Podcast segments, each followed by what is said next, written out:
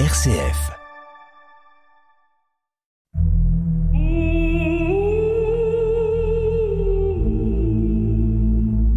Des paroles et des pierres.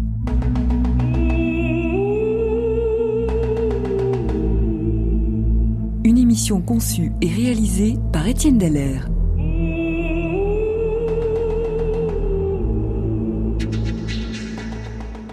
Bonjour Étienne. Bonjour. Nous avons déjà évoqué avec vous l'épisode de la Tour de Babel et nous avons vu à quel point la diversification des langues humaines semblait être considérée comme un vrai drame dont l'auteur sacré cherchait à percer la raison profonde. Oui, je pense que la difficulté de la communication entre les hommes faisait l'objet de préoccupations bien avant l'ère moderne, car au fond, tout homme aspire à communiquer avec l'autre, et il souffre en cas de non-communication possible. Pouvez-vous maintenant nous éclairer sur les langues que l'on pratiquait dans le contexte biblique? Les langues de la Bible euh, sont au nombre de trois l'hébreu, l'araméen et le grec. Les autres langues pratiquées par les autres hommes vivant au temps biblique ont presque toutes disparu et certaines sont malheureusement perdues à jamais, n'ayant pas été fixées par écrit, ou l'ayant été, mais sur des supports qui n'ont pas résisté au temps. C'est le cas par exemple de la langue pratiquée par les Philistins. Nous n'en possédons que deux ou trois noms propres, figurant dans des écrits étrangers d'ailleurs aux Philistins mais d'autres peuples ont laissé derrière eux des traces importantes. Je pense aux Égyptiens ou aux Babyloniens. C'est exact. Mais il faut néanmoins relativiser. Les textes que nous possédons sont souvent difficiles à lire, mal conservés. Il manque des passages entiers. Néanmoins, on peut dire qu'aujourd'hui les principales langues des temps bibliques sont connues, mais c'est un phénomène relativement récent. Le déchiffrement des hiéroglyphes d'Égypte et du cunéiforme de Babylone a été un des grands moments du XIXe siècle. Et, si vous le voulez bien, c'est une aventure qui mérite que l'on s'y arrête quelques instants. Je sens que vous brûlez d'envie de nous raconter cette aventure. Oui, c'est vrai parce qu'elle est passionnante. Vous savez que Napoléon avait mené campagne en Égypte, tentant de s'en emparer pour mieux attaquer les Anglais qui détenaient les Indes. Ce fut sur le plan militaire un échec. Mais, en ce qui concerne notre sujet, ce fut un succès sensationnel. Napoléon avait en effet emmené avec lui plus de 175 savants, chargés de sillonner le pays, de récolter des indices et d'établir une carte précise des lieux. De retour à Paris, tous ces documents et objets pris sur place furent étudiés de près. Parmi les nombreuses sculptures et fragments de pierre, se trouvait un bloc gravé de signes minuscules. Napoléon dut se résoudre à donner tout son butin aux Anglais, défaite oblige, et cette pierre, trouvée près de l'embouchure du Nil, à Rosette exactement, se retrouva bientôt à Londres. Mais les Français avaient auparavant pris la peine d'en faire un moulage. Bien leur en avait pris. Cette pierre comportait en fait des textes écrits en trois langues différentes, en haut en égyptien hiéroglyphique, au milieu en égyptien démotique et en bas en grec. Les savants déchiffrèrent sans problème le texte en grec, mais personne ne parvint à percer le mystère des écritures égyptiennes. Jusqu'à ce qu'un jour, travaillant sur la copie, sur le moulage, un Français du nom de Jean-François Champollion y parvienne. Il faut dire que l'élève était doué. Effectivement, à onze ans, Champollion possédait déjà le latin, le grec et l'hébreu. Découvrir le sens des hiéroglyphes égyptiens devint sa passion. Et il parvint à son but en 1822. Il avait alors 32 ans. Mais quel fut donc son trait de génie? Eh bien, au départ, il estimait, comme les autres savants, que les hiéroglyphes exprimaient des symboles, mais n'étaient pas utilisés comme des lettres. Puis, en travaillant sur d'autres textes, en comparant, recoupant ses découvertes, il s'aperçut qu'en réalité les hiéroglyphes pouvaient tout aussi bien être utilisés pour exprimer des sons, c'est ce qu'on appelle des phonogrammes, que pour exprimer des idées, qu'on appelle des idéogrammes. En appliquant cette méthode, il transcrivit plusieurs noms de rois dans des textes jusqu'alors indéchiffrables. En 1824, il publia l'ensemble de ses recherches, et on peut dire que son livre servit de base à l'étude de l'égyptien ancien.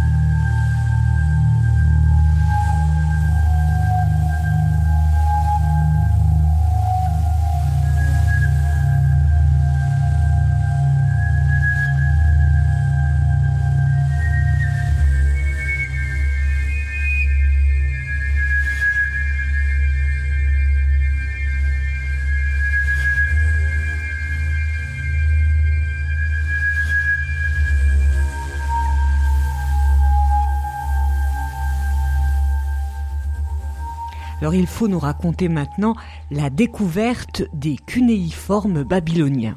Eh bien, l'aventure n'en est pas moins passionnante. Il existe à mi-chemin entre Téhéran et Bagdad une falaise étrange qui attira la curiosité de bon nombre de savants à partir du XVIIIe siècle. Et qu'a-t-elle d'étrange, cette falaise?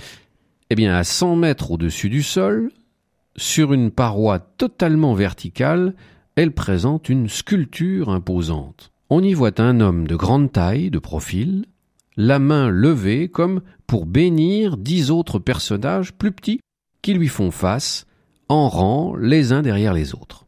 Tout autour de ce bas-relief, la falaise a été polie sur de vastes panneaux. Certains curieux qui étaient allés voir de plus près avaient déclaré que ces panneaux étaient recouverts de petits signes gravés dans la pierre et ressemblant à des petites flèches. Il s'agissait en fait d'écritures cunéiformes Exactement. Le premier à s'y intéresser de près fut un explorateur du nom de Nibourg. Étudiant de près ces textes, il identifia, selon lui, un alphabet de 42 lettres. De quelle époque datait cette sculpture mystérieuse? De la grande époque perse, c'est-à-dire des règnes de Cyrus et de Darius, c'est-à-dire du VIe siècle avant Jésus-Christ. Il ne s'agissait donc pas de cunéiformes babyloniens. Non, il s'agissait de cunéiformes perses, mais qui permirent par la suite de déchiffrer les cunéiformes babyloniens beaucoup plus complexes. Et cette fois, c'est à un Anglais que revint le privilège de la découverte. Eh bien, comme ça, pas de jaloux. Henry Rawlinson, sujet de Sa Majesté, était en 1835 conseiller militaire en Perse. Au cours de ce séjour, il se prit d'une affection particulière pour les inscriptions sculptées dans les falaises et, notamment, de celle de Beistoun. Par quatre fois, entre 1836 et 1847, il se rendit sur les lieux et se hissa jusqu'aux inscriptions pour les recopier minutieusement. L'exercice devait être périlleux. Extrêmement. Tenez, voici comment Rawlinson rapporte lui-même sa performance.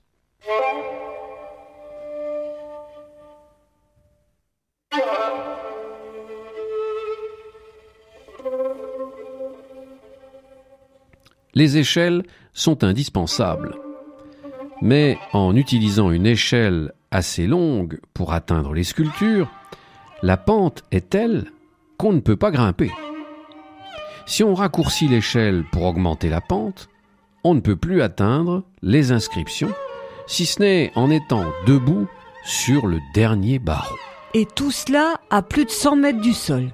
Et non seulement il fallait monter et combattre le vertige, mais une fois au sommet de l'échelle, il fallait encore travailler.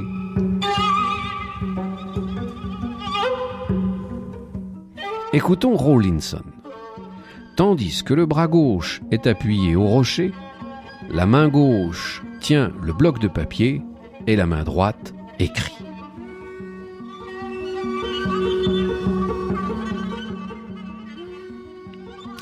Il raconte aussi comment une autre fois l'échelle se déroba. Il réussit miraculeusement à s'agripper à la paroi en attendant de l'aide. Peut espérer qu'il fut récompensé de ses efforts. Oui, parce que tous ces travaux permirent d'identifier trois types d'écritures différents. Les cunéiformes du Perse ancien, les cunéiformes élamites et les cunéiformes babyloniens. Il fut relayé dans son travail par un pasteur anglican irlandais qui lui travaillait tranquillement dans son fauteuil.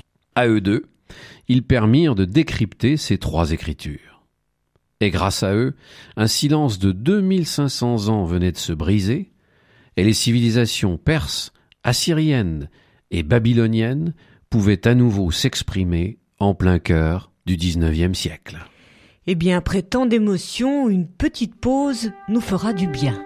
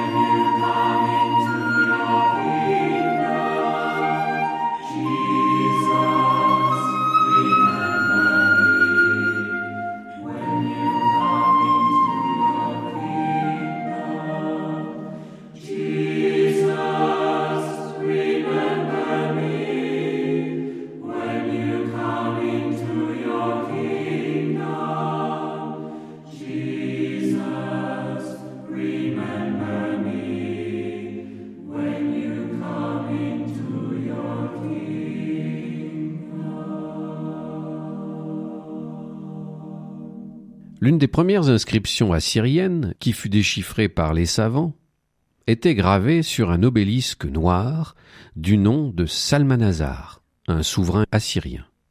On y découvre une scène, la remise au roi d'un tribut envoyé par un souverain vassal.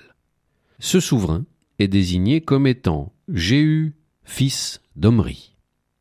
En compulsant la Bible, on s'aperçoit que Jéhu fut sacré roi d'Israël par le prophète Élisée, selon l'ordre reçu par Élie en haut du Sinaï. Ce Jéhu prit le pouvoir en exécutant l'horrible reine Jézabel. Quelques années plus tard, il dut effectivement se soumettre à la puissance assyrienne. Ou encore, les tablettes d'Amarna découvertes en Égypte et qui datent de 1400 ans avant Jésus-Christ nous renseignent sur la situation politique et économique du pays de Canaan à cette époque. Retour aux langues bibliques proprement dites, vous nous avez parlé de trois langues, l'hébreu, l'araméen et le grec. Oui, on peut dire que jusqu'à l'exil à Babylone, les Juifs parlaient l'hébreu. L'hébreu est une des nombreuses langues d'origine sémitique. Lorsqu'Abraham parvint au pays de Canaan, il rencontre une culture très marquée par l'Égypte et la Phénicie. À cette époque, nous sommes environ aux alentours de 1500 ans avant Jésus-Christ, l'écriture est très proche du hiéroglyphe égyptien. Une des plus anciennes inscriptions retrouvées en langue hébraïque est une tablette, sans doute une ardoise d'écolier, en provenance de Gézer et qui date du IXe siècle. Son écriture, proche du phénicien, est dite paléo-hébraïque. C'est de cette époque que datent les écrits bibliques les plus anciens. À quelques décennies près, puisqu'on prend comme point de repère habituel le règne de Salomon. Jusqu'au VIe siècle, les inscriptions hébraïques sont nombreuses, car bien sûr l'écrit prend de plus en plus d'importance. Elle montre bien que cette langue était parlée couramment dans cette région. Le prophète Jérémie, par exemple, a dû se servir de ce paléo-hébreu pour rédiger ses prophéties à l'époque du premier temple.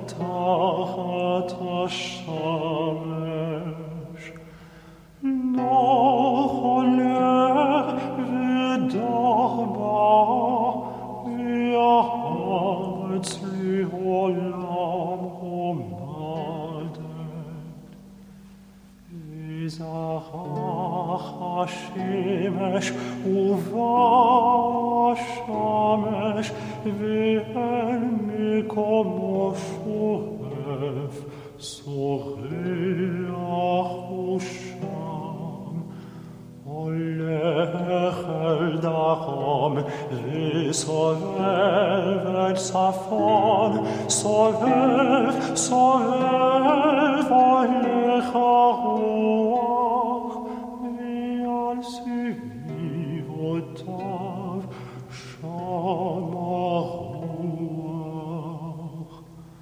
L'exil à Babylone au début du VIe siècle va marquer une évolution importante, mais pourquoi? La première raison est simple. Le peuple juif va y être confronté à une autre civilisation, une autre culture et une autre langue, l'araméen.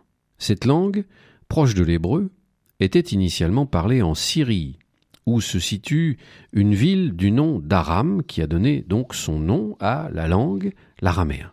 Puis, profitant des conquêtes assyriennes et des échanges commerciaux, cette langue se répandit dans tout le Proche-Orient. Elle devint même, peu après, la langue administrative de l'Empire perse. La seconde raison est la remise en forme de la langue hébraïque opérée par le scribe Esdras, qui fixe un alphabet de 22 consonnes et transcrit les textes sacrés en hébreu appelé hébreu carré. Celui que l'on rencontre aujourd'hui quand on ouvre une Bible hébraïque. Pas tout à fait, car cette écriture évoluera encore sous l'influence de l'araméen et ne prendra sa forme définitive qu'au deuxième siècle avant Jésus-Christ. Il faut ajouter pour être complet que l'hébreu carré du temps de Jésus ne comporte pas encore de voyelles. Celles-ci feront leur apparition plus tard. Mais à cette époque, quelle langue parle-t-on? Le peuple, d'une manière générale, parle araméen. c'est vraisemblablement la langue pratiquée couramment par Jésus. Quelques mots araméens sont présents dans les évangiles comme Ephata ou encore Talitakum, mais on possédait jusqu'au milieu du XXe siècle peu de traces écrites de cette langue parlée par Jésus. Depuis, les choses ont changé? Énormément, puisque dans les manuscrits découverts à Qumran, des livres et fragments ont été retrouvés écrits en araméen, un araméen du premier siècle avant Jésus et du premier siècle après. Depuis, des inscriptions tombales ont conforté la connaissance de cette langue et montré à quel point c'était bien la langue populaire à cette époque. Mais alors, si l'hébreu était plutôt la langue des textes sacrés, l'araméen la langue courante, quel rôle pouvait avoir le grec? Dans le sillage des conquêtes d'Alexandre le Grand, le grec avait pris la place de l'araméen comme langue administrative. De nombreuses pièces de monnaie de Syrie, de Babylonie, même de Judée, au temps des Asmonéens, sont frappées en grec. À Jérusalem, au temps de Jésus, des avis publics étaient rédigés en grec. Au temple, la liste des gros donateurs était tenue et publiée en grec. Certes, euh, le grec était sans doute plus pratiqué par les gens instruits, mais il était fréquemment utilisé dans les milieux du commerce, et même dans les milieux religieux, notamment de la diaspora, où l'on lisait volontiers les textes sacrés en grec. Avec la traduction de la Septante. Oui car euh, de plus en plus l'hébreu classique se perdait quand on habitait Antioche ou Athènes. Cette constatation avait alerté les responsables religieux, et ils avaient dû se résoudre à entreprendre de traduire la parole de Dieu dans une langue étrangère, sous peine de voir les communautés juives perdre l'accès au fondement de la révélation.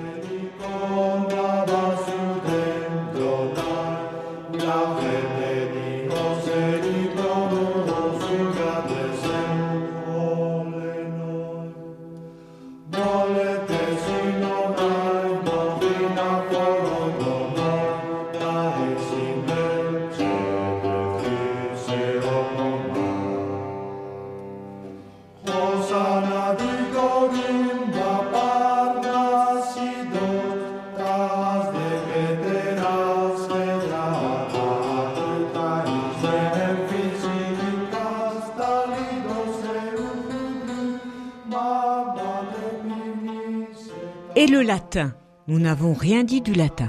Il faut reconnaître que le latin était arrivé très tardivement dans cette région. Certes, des inscriptions étaient publiées en latin, mais généralement elles l'étaient simultanément dans d'autres langues, car on peut penser que très peu d'autochtones possédaient le latin. Il est vraisemblable même que les gouverneurs romains devaient s'exprimer en grec de façon habituelle. En quelle langue Ponce Pilate, selon vous, s'est-il adressé à Jésus? En araméen, c'est peu probable.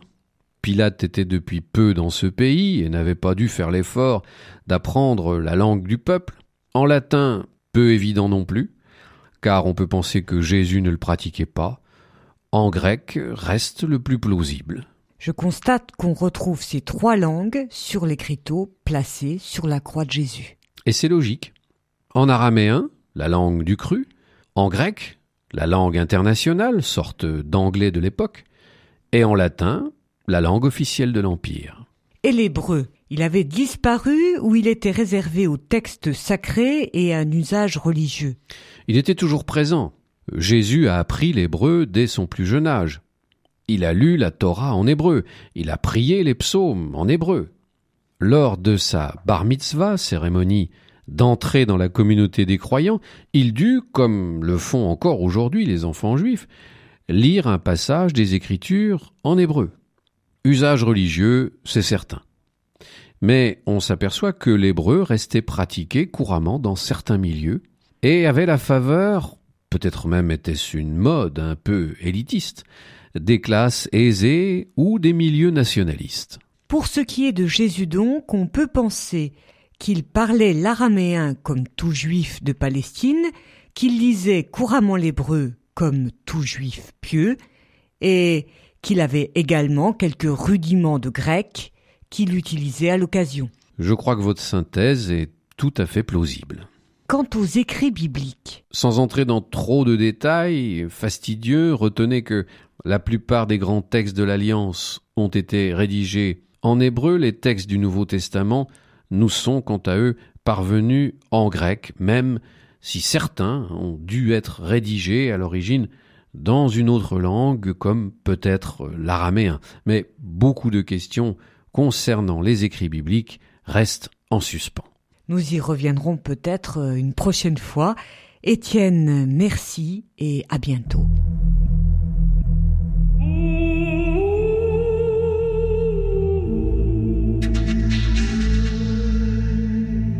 Des paroles et des pierres, une émission d'Étienne Dallaire.